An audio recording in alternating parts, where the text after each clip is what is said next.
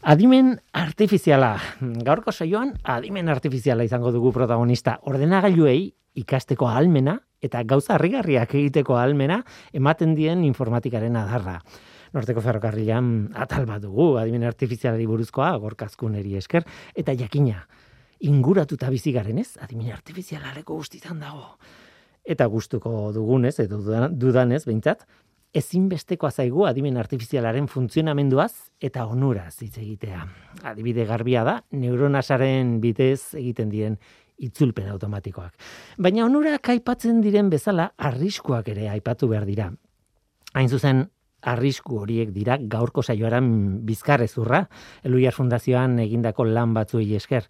Baina, une batez, atera dezagun burua pixka bat gure ingurutik, eta mundu zabalerantz begiratu dezagun adimen artifizialaren esparruan, azken aldian, ez dakit ezaguna den edo ez, baina aspaldiko ideia bat betetzen ari da. Hogei garren bendeko e, zientzia fikzioak sarritan proposatu duen ideia bat, ez? Makinek lan kreatiboak egitera iritsiko direla. Deitu robot, deitu ordenagailu, nahi duzuna. Makina bat, gaur egun, badagai literatura idazteko edo musika konposatzeko esate baterako. Hobeto edo kerrago, noski, baina gai bada. Nola baita esan da kreatibo izateko. Makina bat ez da dimenduna esan zioten behin Isaac Asimov idazleari. Ez baita gai sinfonia bat idazteko. Eta Asimovek galdetu zuen bueltan. Zuzeu ba altzara gai sinfonia bat idazteko. Tira, ba Kontua da, gaur egun, adimen artifizialak gero eta hobeto egiten dituela gauza horiek. Adibide deigarri bat da GPT-3 programa. Idatzi egiten du. Eta ondo, oso ondo. Literatura egiten du eta seguru asko ez zu, ez ni, ez gara gai gizaki batek eta GPT-3 egindako literaturak berizten. A ber, ez da perfektua. Ahulguneak ditu idazkeran. GPT-3 eh, egin duen Ba, barkatu GPT-3 egin duen OpenAI izeneko konpainiako buruak berak esaten du hori, aholguneak ditu idazkeran. Noizean behin gainera akats txoroak egiten ditu. Eta zeinek ez, ez? nola nahi ere, harrigarria da, nola idazten duen GPT-3. Ideia da, programa trebatu egin dutela, egia esan sekretua da GPT-3-ren algoritmoa, baina, bueno, oinarrizko funtzionamendua ezagutzen dugu trebatuta dago testu bat osatu ala, nola baita esateko, topatuko duen urrengo hitza zein den asmatzeko. Horrela, estiloak imitatzen ikasten du. Eta 2017an Transformer izeneko teknika bat asmatu zuten informatikariak ikesketa, ikerketa horretan, bueno, eraginkortasuna handitzeko. Prozesadore bat baino gehiago erabiltzen dute paraleloan azkartasuna handitzeko, bueno, hori baina komplikatuagoa da noski, ea gorkazkunek egunen batean kontatzen digun nola funtzionatzen duen horrek. Baina tira, GPT-3 izenak, hain zuzen esan nahi du, aldez aurretik trebatutako transforme generatzailea iru. Generative Pretrained Transformer. Eta irugarren bertxiba da. Non dago arriskua? Ba, arriskua da adimen artifizialak ia edozein esparrutan duen arrisku bera trebatuta baldin badago jatorrian oso gokiak ez diren testuekin, adibidez arrazistak edo auskalo, ba berak ere horrelako testuak sortzeko joera izango du. Eta esango diazu, ba, begiratu behar da zer testurekin trebatzen den. Bai, baina programa ona izateko milaka milioi testu erabili behar ditu trebakuntzan. Ezin dira den den denak gainbegiratu aldez aurretik. Beraz, iresten duen guztiarekin onurak eta kalteak hartuko ditu eta barneratuko ditu nolabait esateko. Beraz, programatzaileek moduak bilatu behar dituzte nolabait ikasketa hori neurri batean etikoki bideratzeko. Eta hori ez da erraza. Hori izan ere, nik ez dakit, egin alden edo ez. Hain zuzen, horretaz hitz egingo dugu gaurko programan. Zein den arriskua zein egin de, zer egin daiteken arrisku horrekin. Ongi etorri norteko ferrokarrilera. Euskadi Erratian, norteko ferrokarrila.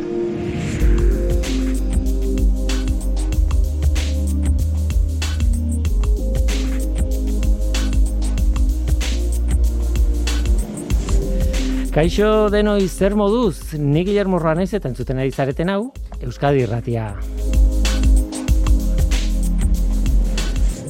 Adimen artifiziala generoaren ikuspuntutik aztertu. Hori egin dute Eluiar Fondazioko adituek eta, bueno, gaur haietako bat izango dugu gurekin. Itziar Cortés. Askotan izan da gurekin, Itziar Cortés errudunetako bat da Eluiar Fundazioaren itzultzaile automatikoa den bezain ona izateko baina gaur ikuspuntua aldatu egingo dugu. Gero Aitziber Agirre dator, Eluiar aldizkariaren zuzendaria. Martxoko zenbakiak aleratu dute dagoeneko eta Aitziberrek kontatuko digu zer eduki dituen zenbaki horrek. Guazen ba, hau da norteko ferrokarrila, zientziaz betetako hitzak.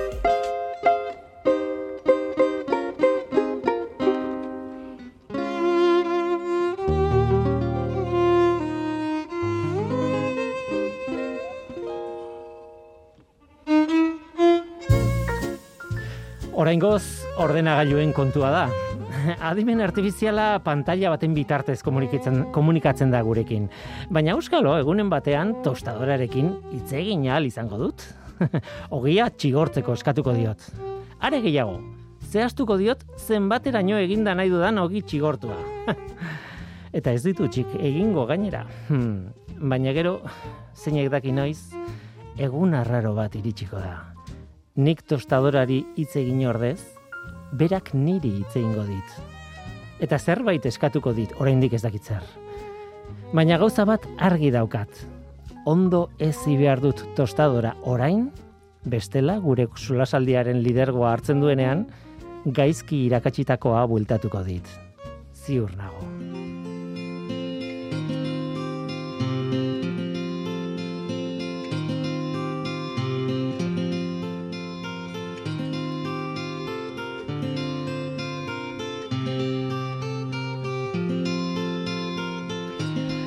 Burua gora eta bera mugitzen dira nire tostadoraren anekdota honekin. Esatuta, ai ama, ai ama zure tostadora zu eta dimen artifiziala.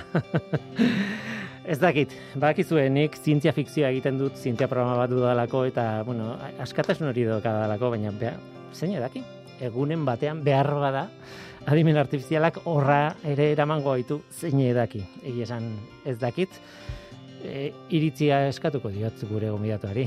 Itziar, Cortés, Eluias Fundazioko informatikaria, kaixo, ongetorri. Ongetorri, oza, eskerrik asko. bai, eskerrik asko zuri ere, bai. E, iraultza batean bizi gara, hori da batez ere esan nahi nuena, eta iraultza baten erdian gaudela gainera, orain da momentua zenbait gauza egiteko, ez da? Esan nahi dut, adimen artifizialak, segulako potentziala dauka eta ez dugu guztiz e, kudeatu, ez dugu guztiz e, ustiatu, ez? Ja, nik uste esan dezuna xigor gailuarena, ondo erakutsi bertzaio gero ondo egiteko, uste e, hor dagoela gakoa. Azken finean, adimen artifiziala esaten dugunean, e, ataza batzuk modu automatikoan egitea zari gara, eta ataza horiek egiteko erabiltzen diren algoritmoak modu automatikoan sortu dira, eta datu multo erraldoiak behar izan dituzte horretarako. Datu multo horiek nola dauden, horren araberakoa izango da ataza hori egiteko e, algoritmoak hartuko dituen erabakiak.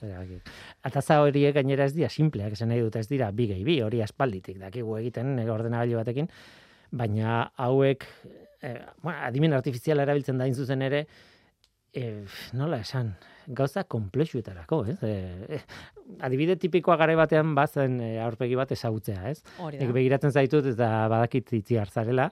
Mm baina segurasko hau ikasi dudalako izan da. Hori da. E, Algoritmoak berdin, ikasi egingo du, itzi den edo ez. eta bai. Eh, hori da, eta orduan, claro, ikasketa prozesuak, hainbeste kezkatzen gaituen ikasketa prozesu bat e, gizaki batekin, nerekin adibidez, claro, ordena gailu batekin, bai. Bai, sarri entzuten dugu, e, bueno, botoi bati eman, automatiko ikasiko du eta sistema egin da egongo da. Baina hori baino zerbait komplikatuagoa ere bada. Azkenean, gero emaitzak aztertzen ditugunean ere ikusten ditugulako, ba badaudela akatsak edo lehen esan dizun bezala arriskuak. Hmm. Nik animatuko nuke jendea ez dakit eh, entzun duzuen, baina eh, badago GPT-3 izeneko programa bat, eh, bueno, principio Open AI eh, izeneko konpainiak eginda eta eh, bueno, horrek e, nolabait chatbot bat e, dauka e, hitz egiteko, ez da gauza bakarra egiten duna, baina chatbot da solasean aritzen den robot bat nolabait esateko eta mm claro, noizean behin astakiriak esaten ditu, ez? Kontatzen zuten norbaitek galdetu ziola e, nere bururaz beste egin behar aldut eta eta besteak eran, bai, ez erantzun zion robotak, ez? Oraindik e, gauza harrigarriak eta desde lo etiko kizuzenak ez direnak e, e, zeat, e, kontrolatu behar dira. Eta, bueno, kontrolatu edo irakatsi behartza jo e, sistemari horrelakoak horrelakoak bai, ekiditen, bai. ez dakit, ez? Eta bai. hor dago gakoa azken batean, ez? E, ematen badiogu ikasteko gauza oso arrazistak edo orain gaur hitz egingo dugun bezala generoaren aldetik oso desegokiak, ba hoiek ikasiko ditu, ez? Sistemak. Bai, lehen aipatu duzu, e, milaka milioi testu behar izan dituela ikasteko GPT-3 e, sistema horrek, eta gukera adibidez, itzulpen automatikoaren kasuan, ba, milioika esaldi bikote behar izan ditugu, itzultzaia puntu ez bezalako, zerbitzu bat martxan jarri alizateko, eta kalitate maila bat bermatu alizateko. Zer gertatzen da, ondo esan dezun bezala, aurrez e, itzulita dauden testuiek ezin ditugu guztiak errepasatu, ez behintzat pertsona batek errepasatzeko moduan, eta hor badatoz e, dagoeneko e, nola baiteko mm, desberdintasun batzuk izan daitezke genero, genero desberdintasunak edo beste modu batekoak. Eta betiko adibideak dira, baina horretortzen dira ba, estereotipoak. Ada, estereotipoak markatuta datoz testuetan, mhm. adibidez, orain arte mediku gehienak gizonak izan badia, edo idatziz gizonezkoen e, testimonioak bakarri jaso baldin badira, itzultzaileak uste du e, gizonezkoak direla mediku guztiak, hmm. edo ia denak. Hmm. Eta alderantziz, erizainak emakumezko izan ohi direla edo, orain arte gehiena idatzi dena erizainei buruz e, femeninoa izango litzateke, eta ziurraski orain e, ba, itzultzaileak uste du, erizainak oroar emakumezkoak direla.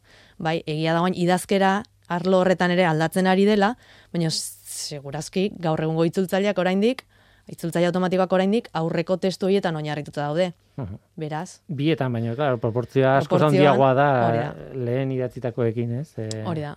Eta orduan handik jasotzen du iturri nagusia hori da. Hala da bai. E, gauza pila batean gertatuko da, hau, esan nahi dute, bueno, ba, ez dakit, e, adibide tonto bat jartzearen, e, bueno, e, sovietar batasuna existitzen zanean, Ba, claro, etzegoen testurik esaten zuna Letonia, Lituania, da Ukrania edo ez da izein, e, estatuak zirela, eta orduan, klas, e, makinak ikasiko du, sovietar bai. batasuna dela estatua, eta ja gaur egun ez da horrela. Ez, eta bizibilidadea galtzen da, kaso horietan. Gertatu izan zaigu ere bai, teknologia batzuk, adibidez, e, COVID aurreko, esango dugu, teknologia batzuk e, garatu izan ditugula, e, eta orain, gaur egun, COVIDaren garaian, adibidez, COVID hitzarekin arazoak dituzte. Hori konpondu behar da. Ze COVID gaur egungo gaur egungo ez dakit. Eh, bai, bai, o 2020tik aurrerako kontzeptu bat nola baita, ez? Hori da, edo ortografia katxekin, e, ortografian egon, egon diren aldaketekin, edo e, egon dira horrelakoak ere, ba, aurretik onartuta zeuden hitz batzuk orain ez dira onartzen, edo beste modu bat idazten dira, ba, e, demora behar dugu itzultzaile automatikoak horretara egokitzeko. Eta itzultzaile automatikoak dio da bezala beste, e, beste erramintak e, berdin. Uh. Testutan oinarritzen diren beste erramintakin e, berdin pasatzen da. Kanpotik ikusitaz, zenbat saltza ukiko dituzuen H-ekin, ez? Noiz da, ba, H-a eta noiz Eta marratxoekin. Tira, eh, guazan generoaren gaira berriz ere bueltan, eh, nik orkestu dut, bueno, Luiar Fundazioan egin, egin diren hainbat lan, horrekin, adimen artifiziala generoaren ikuspuntutik aztertuta, ez? Zer egin da? Ze, ze motako lanak egin dira? Bai, bueno, alde batetik, e, bueno, azterketak egin dira, e, generoaren, genero ikuspegitik edo adibidez, ba, e, makumen presentzia medioetan nolakoa den e, neurtzeko sistemak sortu dira. E, horrekin ikusi dena da, ba, badaudela arlo batzutan, ba, emakumen presentzia txikiagoa dela, beste tamaino, azken finean neurketa batzuk egin dira, met, e, metodo edo metodo automatikoak erabilita eta hortik informazioa informazio horrekin atera da nolabaiteko estudio bat edo analisi bat ikusteko benetan zer gertatzen den emakumezkoen presentziarekin e, testu horietan edo medio horietan.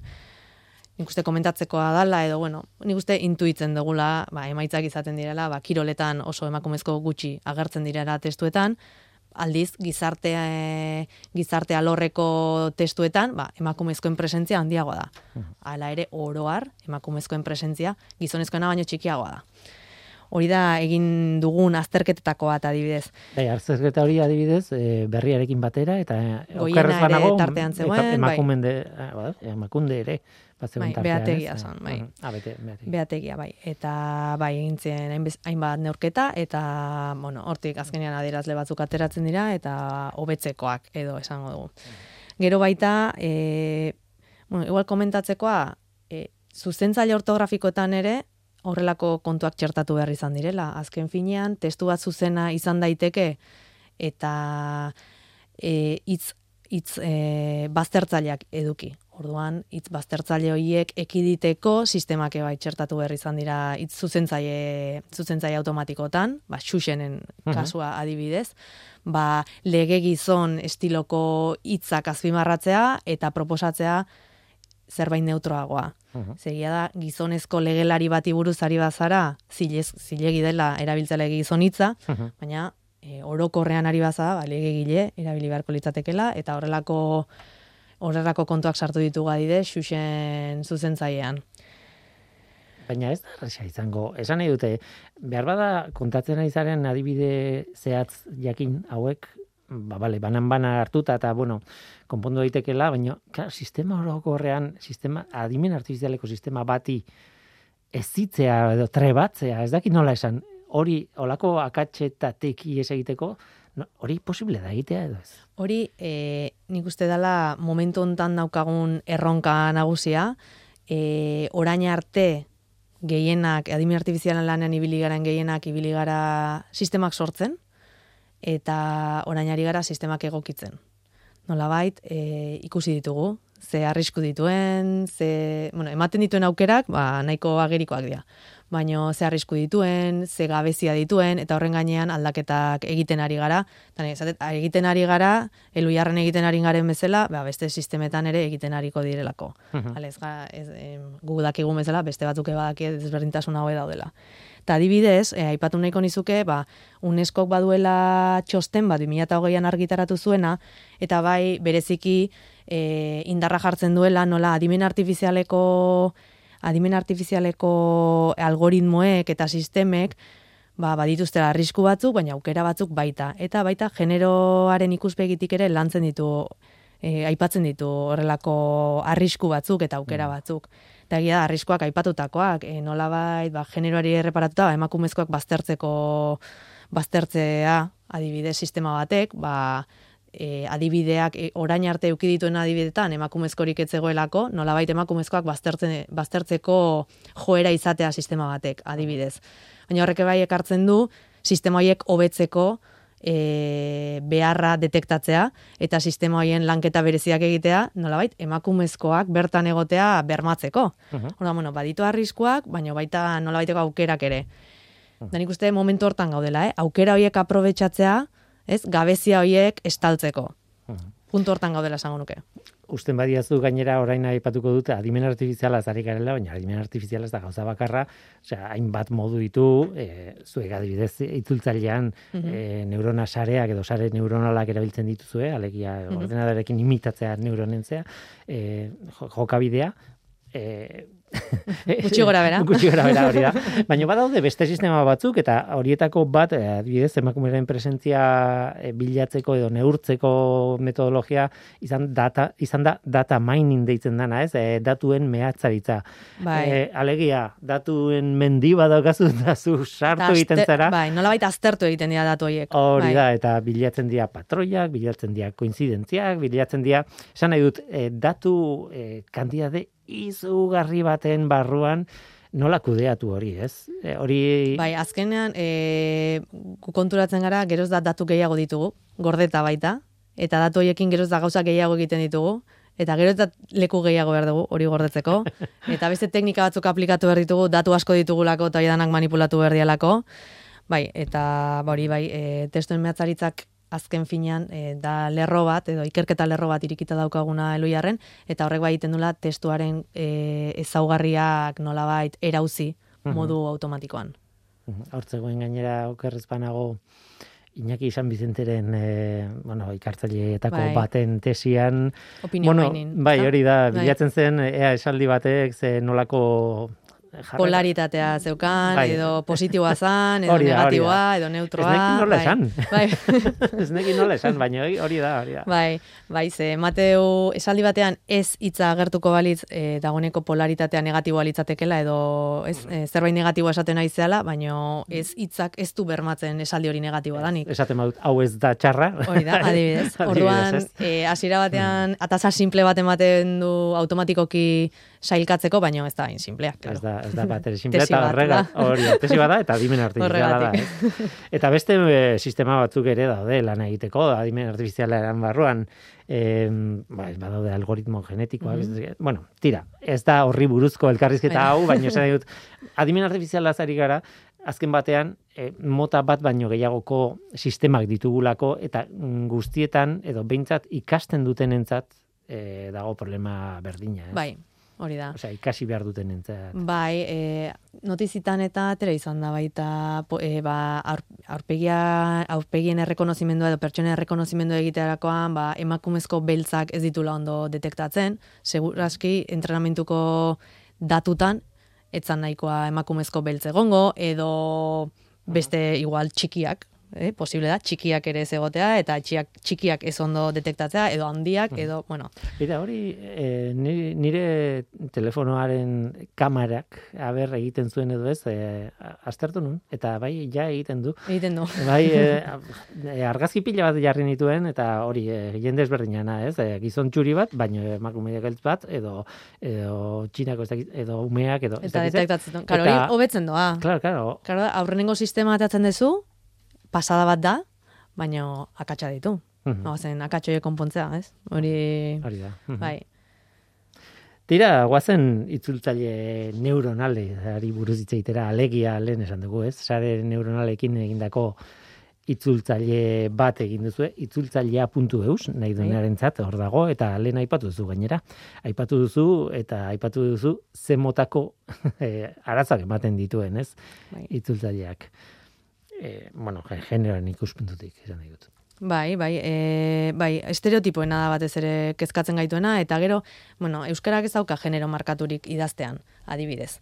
Estereotipoak egon daitezke testuetan, a- e, baina e, genero ez dago markatuta. Baina euskaratik gaztelaniara itzulpen bat egiten duzunean adibidez, generoa markatu egin behar da. Hau ez da arazo berri bat, ez da itzultzaile automatikoa etorri denean sortu den arazoa bakarrik. Aurrez, itzultzaileek, profesionalek, Mhm. itzulpen zerbitzu batekoak ere, arazoak zituzten batzutan esaldi, batu, esaldi batean femeninoan hitz egin behartuten edo edo maskulinoan hitz egin behartuten jakiteko. Lehen esan duzu, erizain hitzaren aurrean zer egiten dute, Hori da, ez daki Enfermero, ez, ez dakite mm. zer egin. Egia da, e, kasu honetan, segurazki testua sortu duenari galdetuko liokete e, erizaina hau zer da emakumezkoa, Bai. gizonezkoa berdin du, e, Edo ez? batzuetan testu inguruak berak laguntzen laguntzen dizu. Hori da, baina eh, orain egia da guk gaur egun ari gehala pixka testu inguruan oinarritzen baita e, itzulpen automatikoko sistemak sortzerakoan. Esaldiz esaldiko itzulpen hortatik aratago dokumentu mailako itzulpenak sortzen edo testu ingurua behintzat kontutan hartzen, oro har testu ingurua kontutan hartuta itzulpen hobeak egiteko. Adibidez, e, lortuko bagenu ja, e, aurreko testu inguruaren arabera, adibidez, euskeratik gaztelaniarako itzulpen batean generoa definitzeko kapaz izatea automatikoki, pasada bat. Lortuko bagenu, Zaila da. zaila da oso, baino lortuko bagenu, Mhm. bai, Eh, itzul, eh, esan nahi dute itzulpenaren problema bada, baina adibidez hiztegi batena bada problema, eh, bai, edo, bueno, horrelako gauza, esaten zuna, ez, azkenean sare neuronal sistema artifizial horren problema da, e- eta sistema naturalaren ere bai, ez sare natural baten ere bai. Bai, eta datuetan oinarritutako kontuak izan da, ba, gertatu zaigu eluiarriztegian baita. E, adibideak hautatzerakoan edo daukagun adibide multzoan, baita lanbide oroar maskulinoak izan diren lanbidetan daudezkagun adibideak maskulinoan daudela. Baina horrere lanketa berezi bat egin behar izan dugu, ba, adibideak hobeto aukeratzeko eta pixkat gaur egunera ekartzeko. Ose, adibidez, e, pilotoak lehen igual e, kotxeko pilotoak edo formula, e, bat formulako pilotoak e, gizonezkoak ziren guztiak, baina gaur egun badaude emakumezkoak ere. Edo, dakit, hartzain. No, a- aspalditik daude. Bueno, bai, baina ez, testutan bai, bai, igual ez. egia da, bai, bai, bai, ez. Formula, da. formula batekoekin nahi nintzen. Eta eh, adibideak, le sort, adibideak Bai, bai. lortzerakoan, adibide realak, eh, realak lortzerakoan, ba, zaila da, emakumezkoen adibideak aurkitzea. Bai, bai. Hori da azkenean, ba, ez tala idatzi horren inguruan, bueno, ba, guazen hori aldatzea. ez? Eta berriz ere galdetuko izut lehengo gauza bera, soluzioa zein da. E, soluzioa ez Ez dakit, daukagu, claro. eh, nola, nola aldatzen duzu itzultzailea, ja berez zaila den gauza bat egiten baldin badu. Bai, gainera- nik uste, e, a ber, soluzioa zaila da, evidente da, zaila da soluzioa, baina jakitea hor e, indarra jarri behar ditugula eta hori konpondu behar dugula, nik uste ja nahiko aurrerapen badala, e, ez gehala ibakarrik sistema hon bat sortzeko, Osa, sistema hon bat sortziak nahi dula esan gauza horiek bai kontutan hartu behar ditugula, eta nik uste bide hortan goazela. Orduan, bueno, pausuz pausu, Mhm, bai, Baina, bai. pausuz pauso, baina lortuko deu momentun batean, espero. Hori da plana. Beste kontu bat, eh, galdetu nahi nizuna zen, ahots sintesiaren kontua. Hori ere, eh, Bai. pasatzen idan eh, informazioan bertan bat zegoen, ez? Eh, ahots, ahotsak sintetizatzen dienean, bueno, lehenengo problema zen, eh, ez dakit nola esan, bizitzeari gabeko, emoziorik gabeko Bai. ahotsak, ez? Eh, baina hori pixkanaka ga- eh, gainditzen da, ari bai. garen, ari gara, ez? Eh, Hori ere sare neuronalekin lortzen ari gara, bai. hori da. Ara da. bai. Baina beste kontu bada, e, gizonezkoen abotsa sartu duzun, emakumezkoen abotsa, nola egiten duzu, zertarako, nola hor saltza handia ere badago. ez? Bai, hor badago nahiko saltza, ze e, laguntzaile virtual hauek edo asistente virtual hauek emakumezkoak izan ohi dira edo emakumezko ahotsa izan ohi dute, ez zerbitzu ematen dutelako azken finean Mhm. eta pixkat hori puskatu nahi da eta horregatik hitz egiten da askotan ahots neutroi buruz, ez dula zertan emakumezko ahots batek e, ez dula zertan emakumezko edo gizonezko ahotsa izan behar, baizik eta lortuko te dugu ahots neutro bat e, edukitzea horrelakotarako. Badira oso argi, ez, eh, ez da. ditugun eh, ahots batzuk ez. Baina e, e, ba hori modu artifizialan lortzea izango litzateke eta e, adibidez guk badaukagu proiektu bat Mycroft.eus izenekoa e, bozgorailu adimendun bat da eta bertan nahiko genduke ahotsaren sintesia edo ez hitz egiteko duen gaitasuna izatea ahots neutroa. Hori izango litzateke gure asmoa eta naia, claro. Okerrez banago, eh, adibidez, GPS-ko eh, sistematan, eta hola hasieran eh, aukeran ematen zen, behintzat ez, eh, zer nahi eh, emakume eh, gizonezko ahotsa, eta nor- norberak erabakitzen zuen, ez? Baina, ni dakitela Siri, e, Siri edo ek, hauek, Alexa, Alexa, bai, danak, bai, dena emakumezkoak, emakumezkoak, bai. Eta are gehiago, eh, bueno, ni- nik ez dakit, baina GPS dauden ahotsak batzutan oso agresiboak dira emakumea izan edo gizonezkoa izan, ez? Bai. Berreun metrora eskubira. Eta Ez dakit, listo. ez, bai, bai. ez dakit, eh, aginduak ematen. behar bada hori beste problema bada, eta Bai. behar bada txantxa ere bada besterik Agian, ez, ez ez? dakit. Baina, baina bai, eh, azkenean egia da, horretan lan egiten duen jendeak, ba, horrelako gauzak planteatu behar izate dituzte. Espero ez diren gauzak. bai, da, azkenean, e, ez badiogu guk ematen garrantzia horri, eta teknologiak sortzean garrantzirik ematez badiogu, erabiltzaileek erabiliko dute sistema inolako, mm, bueno, kezkari gabe, edo, ez, aurre iritzi gabe, edo, guk, nik uste, transmititu behar duguna da, ea, teknologiak badaukala, badituela bere arazoak, onura direla, baina badituela arazoak, eta jakin egin behar dela erabiltzen, eta azken finean ondo erabiltzeko ardura biena dela. Ez, teknologia garatzaileok, teknologia alik eta egokienak sortu behar ditugu, baina erabiltzaileak ere erantzukizunez erabili behar ditu teknologia edo tresna horiek. Hau da, internet ez da ona edo txarra. Internet da ona edo txarra erabileraren arabera. Berdin pasatzen da itzultzaile automatikoarekin. Itzultzaile automatikoa ona edo txarra da, segun eta nola erabiltzen dezun. Ba, Mhm. Eta adimen artifiziala oso. Berdin. Ez, esan nahi dute Bai. hori bai, batzutan ahaztu egiten du ematen ditugun ematen digun onurak oso errex barneratzen ditugulako Bai. eta aztu iten dugu zerbaidan egiten, baina, baina sekulako lan egite ditugu adimen artifizialak gure alde, eta pozpozik gaude. Horrekin. Guri laguntzeko, ez ordezkatzeko hori bestea da, eh? E, nik uste apoio bat dala edo laguntza badala eta jakin behar dela zein dian bere mugak. Mhm. Orduan erabiltzaile gisa jakin behar deu erreminta horiek edo baliabide horiek ze muga dituzten. Mhm. Nik uste hori garrantzitsua dela. Mhm. Nik uste orain hitz egiten ari garena, ia edo zer gauzarekin hitz egin dezakegula. Bai. Kendu adimen artifiziala edo egia. itzulpena, itzultzailea edo, eta beste edo zer gauza jarri, eta Bai da. azken kontu bat e, galdetu nahi zut, eta e, bueno, e, gaur generoari buruz aritu Mhm. gara batez ere, baina e, azterketa askoz gehiago egin dituzu luiarren, e, adimen artifizialarekin zer ikusia daukana, eta hori- horietako bat da, irisgarritasunaren kontua. Irisgarritasuna ere da mm, gai horietako bat leko guztitan sartzen ari dena, ez? Pixkanaka, pixkanaka. Eta, Bai, eta e, zaila da. Oso zaila da, bai. Egia da, baditugula proiektuak irisgarritasuna berariaz lantzen dutenak, eta bai ari gara, bueno, eh, indarra jartzen, aspektu hortan, bueno, eluiarren xedetako bat delako berdin, gizarte berdin zalen baten alde egitea, eta generoaren are hor sartzen da, eta irisgarritasuna baita. Adibidez, ba, azken aldian, asko ari gara lanean, adimen artifizialarekin, baina adibidez, ba, ahotsa testu bihurtzeko teknologietan. Bai, teknologia horrek azken finean laguntzen dizuna da, entzunten ez duen pertsona bati, ba, testu irakurtzen. Eta askoz gauza gehiago, ni irratsaio batean lan egiten dudala, eskertuko nuke transkripzioa Hori da, izatea. edo e, inkluso bideo baten azpian bere hizkuntzan ezten e, azpititulo batzuk izatea. Horren laguntzen duena da, bideo horren zabalkunderako, herritarrekin izan daiteken komunikaziorako, ba, ulertzen ezten hizkuntza batean ari den pertsona baten jarduna zertaz doan jakiteko. Eta hori ere iris- irisgarritasuna da. Ez bakarrik e, entzumen arazoa ditut eta irakurri egingo dut, baizik eta ez dut ulertzen esaten ari dena, baina itzulita ulertu dut. Bai? Hori ere iris- irisgarritasuna da. Kontu horietan gertatzen dena da teknologia pila bat batu behar dituzula, ez? Bai. E, pixka bat, e, esan nahi dute, zuk dokumental bat e, e, baldin badaukazu jatorrian inglesez.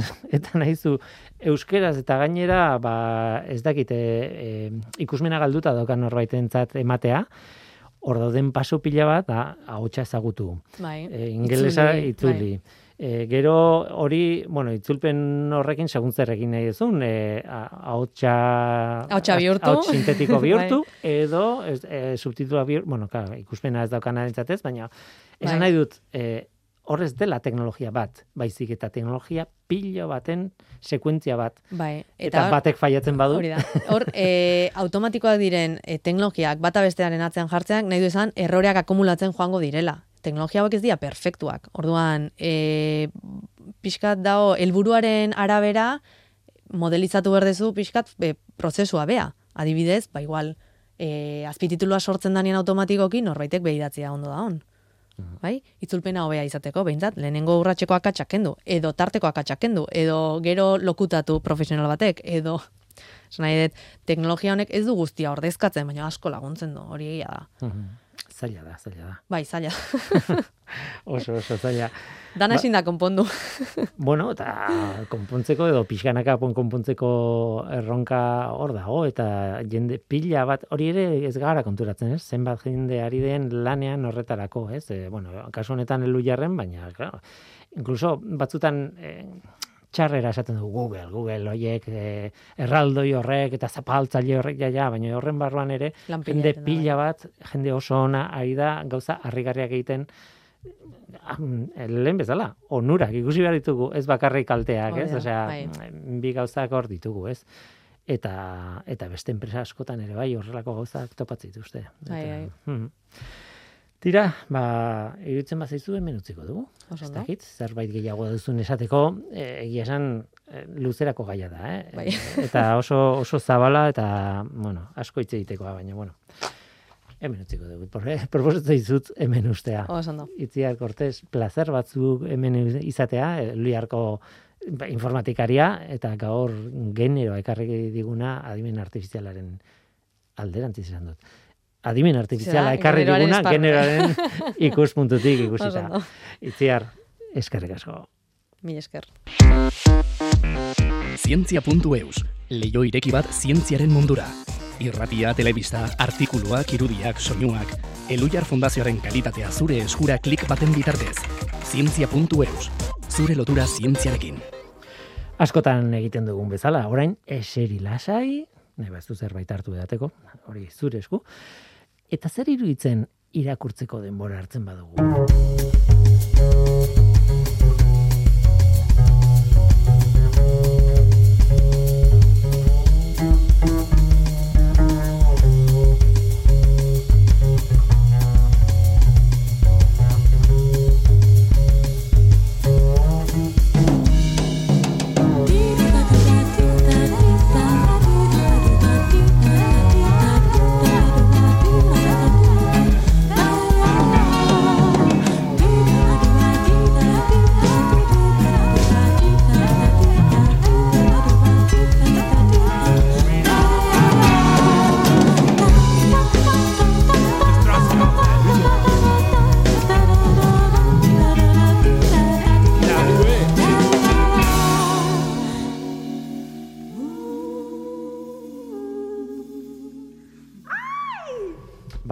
Badakit, beti proposatzen dugu gauza bera irakurtzea.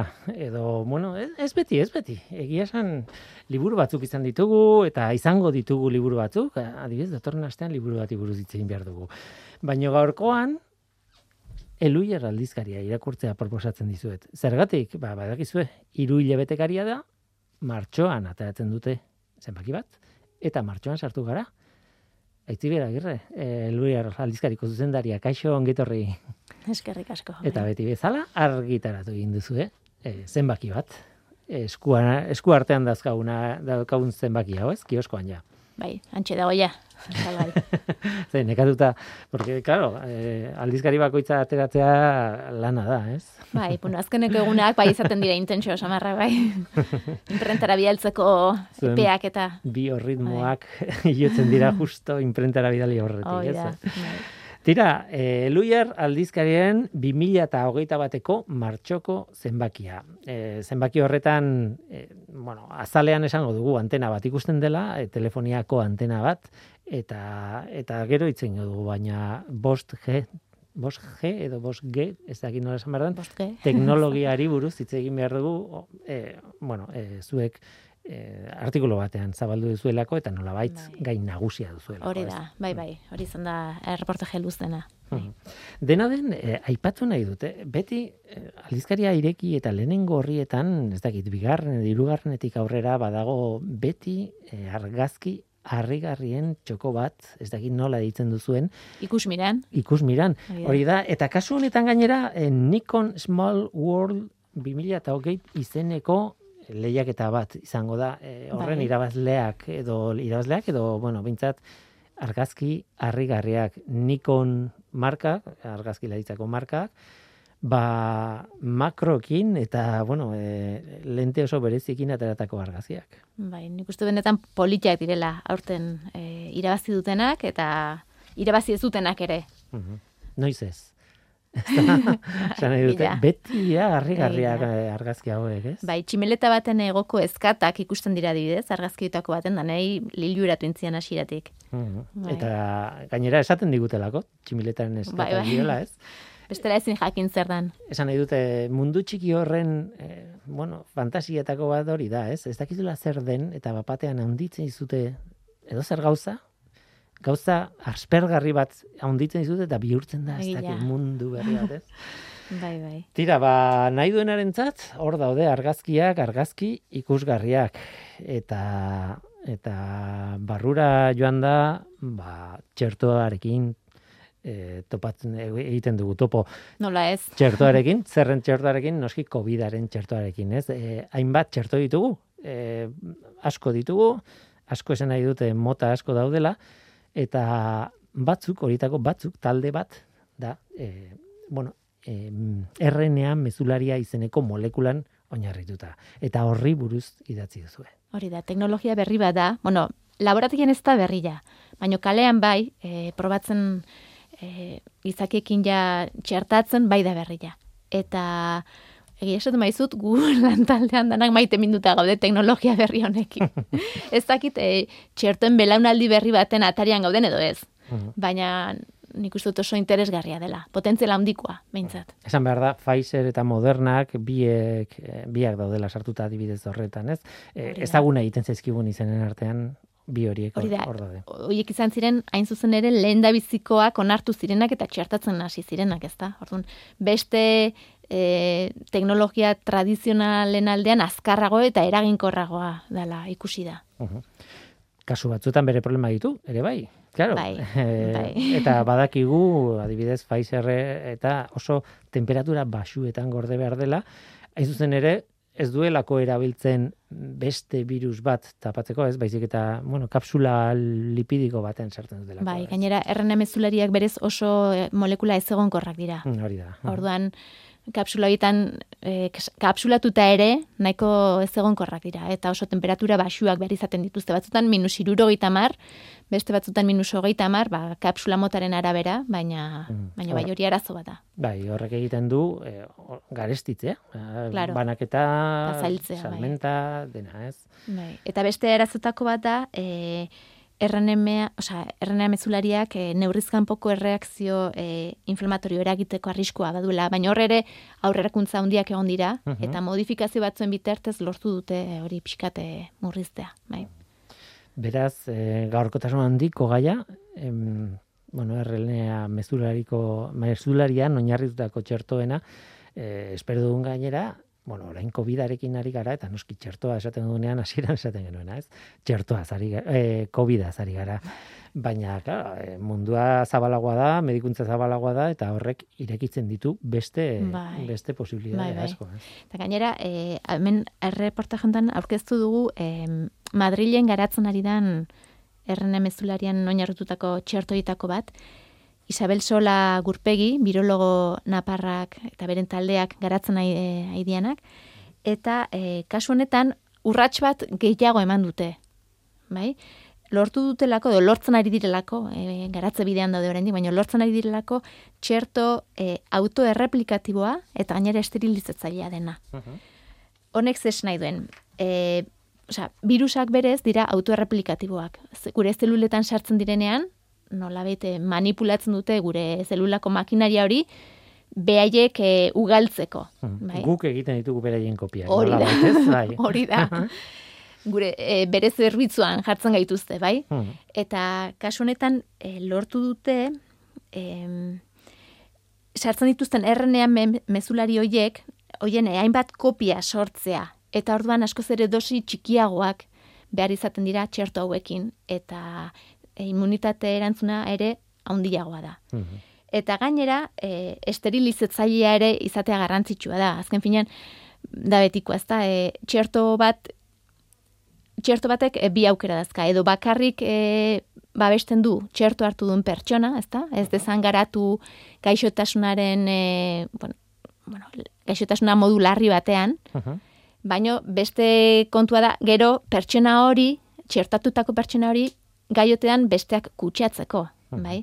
Orduan hor garrantzitsua da, e, ez kutsatzea. Orain arteko txertuekin ez dakigu, e, zeak e, esterilizatzaileak diren edo ez, baino hauek egiten ari direna da, e, txerto intramuskularrak garatu beharrean, sudurrean, esprai baten bidez, e, ematen diren txertoak. Eta horrek egiten duna da, ba, asira-asiratik blokeatu virusa, osea, sudurretik sartu eta berehala erantzun immunitarioak erantzute jo, blokeatzen du eta orduan ezin du erreplikatu virusak, eta orduan ez, ezin du kutsatu beste inor. Ez? Eta hori garrantzitsua da kasu honetan pandemiaren kontestu honetan.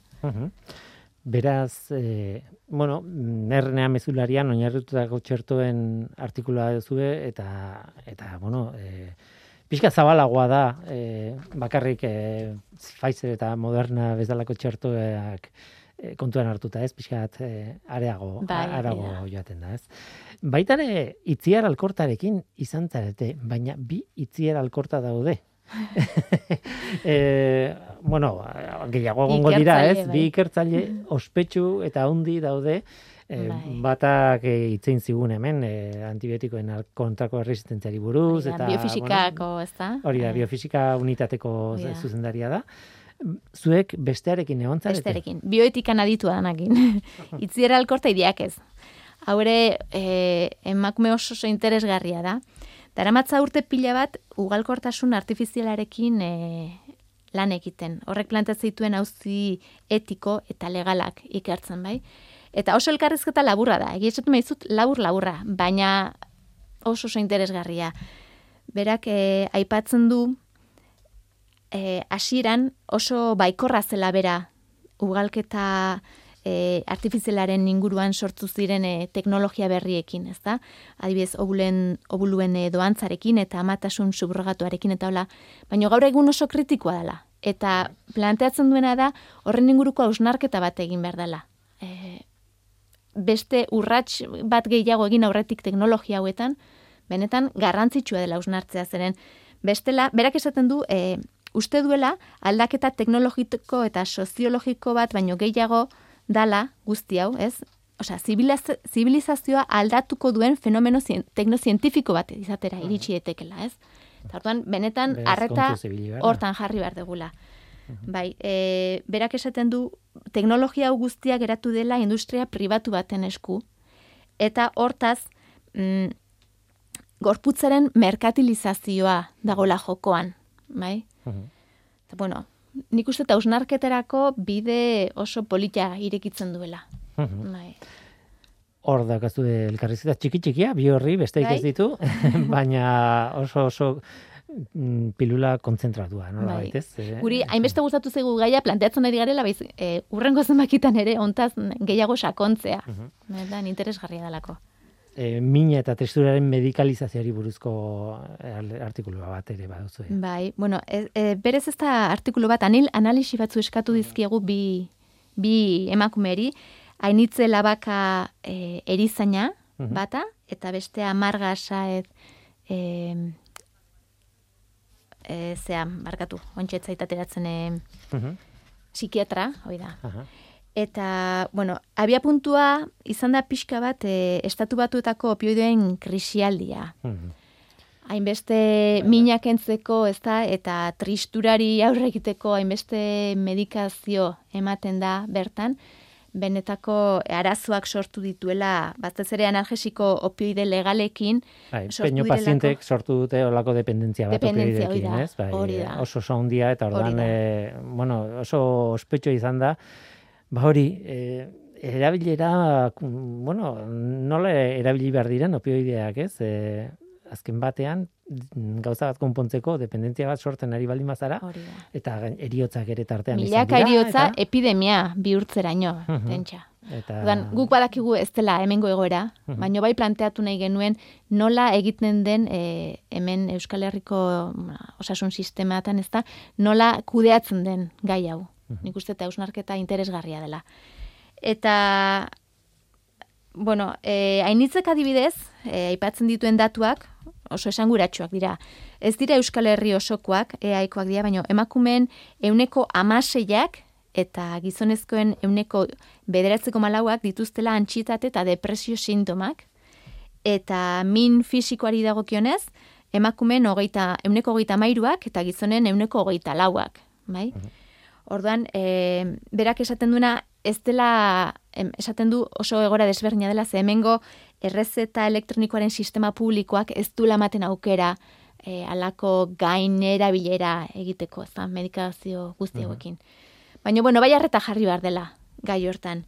Eta e, argi esaten du, ba, bizitzako arazo oikoen medikalizazioa egiten ari garela guzti honekin. E, azkenean, estresa eta obesitatea eta sedentarismoa eta bakardadea, isolamentu fisikoak horrelako gauzak daudela, ba, min fisiko eta psikikoa e, pairatzen duten pertsonaien e, atzian, ez da? Eta horri harreta jarri bartzaiola. Isildu arazi beharrean, sintoma horiek guztiak.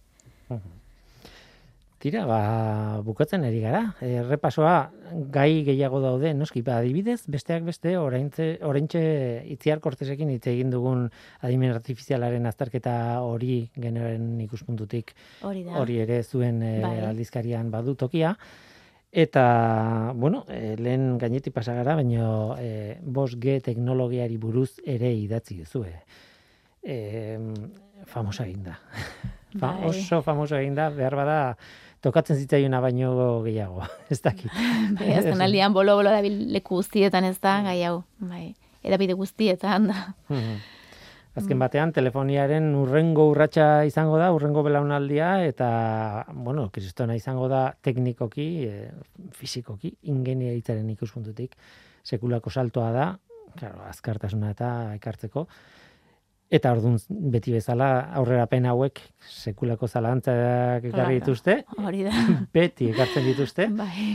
eta eta noski hor dago gaia, ez? Bueno, horrez gain, eh, bueno, 5G eta covid lortu dituen zea guztiak ideia guztiak. Esan nahi dute beharrezkoa zana baino gehiagorako eman du, ez? Nolabait eh, gai honek, ez?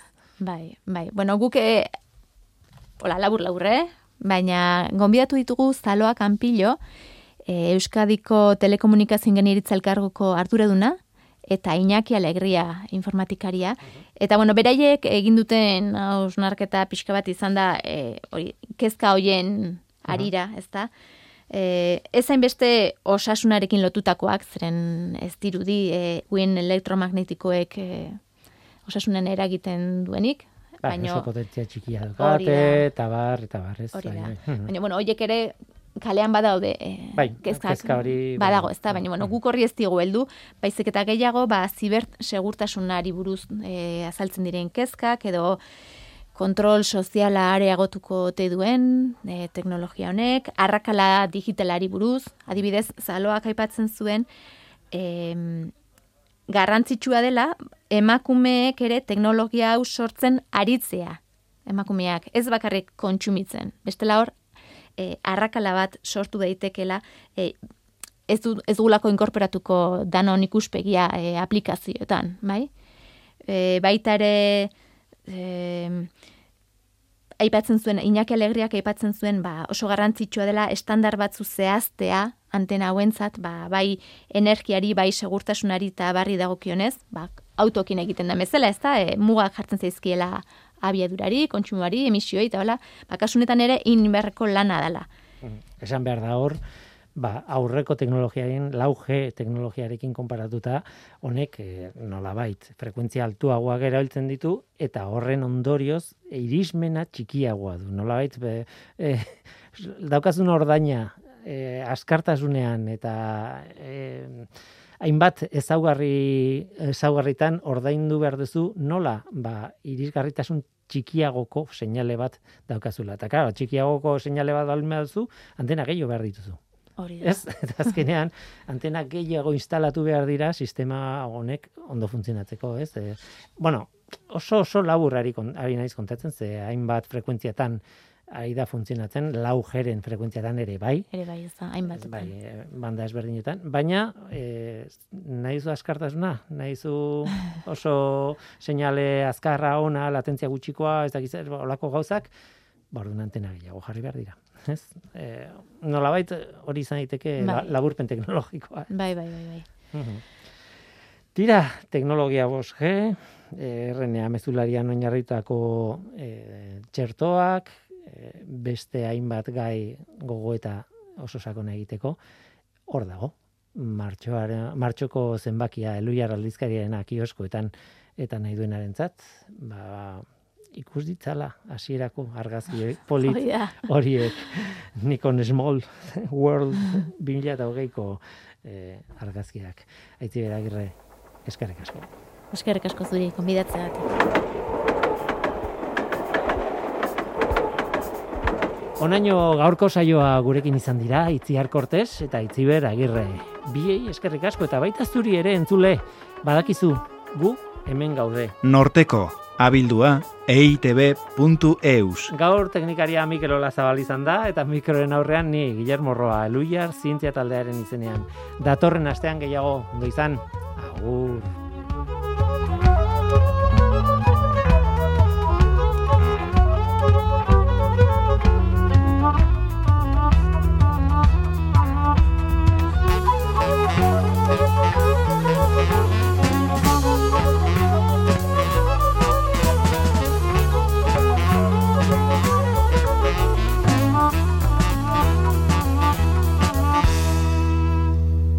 Geldo geldiro aparren otza hitzaltzen den gizan. Bere alaixe oinez eta eskuz amarratua. Amaikaletani makina bat irudizen pikor Gorpuztu behar, desostatu beharko dut banan banan E, ia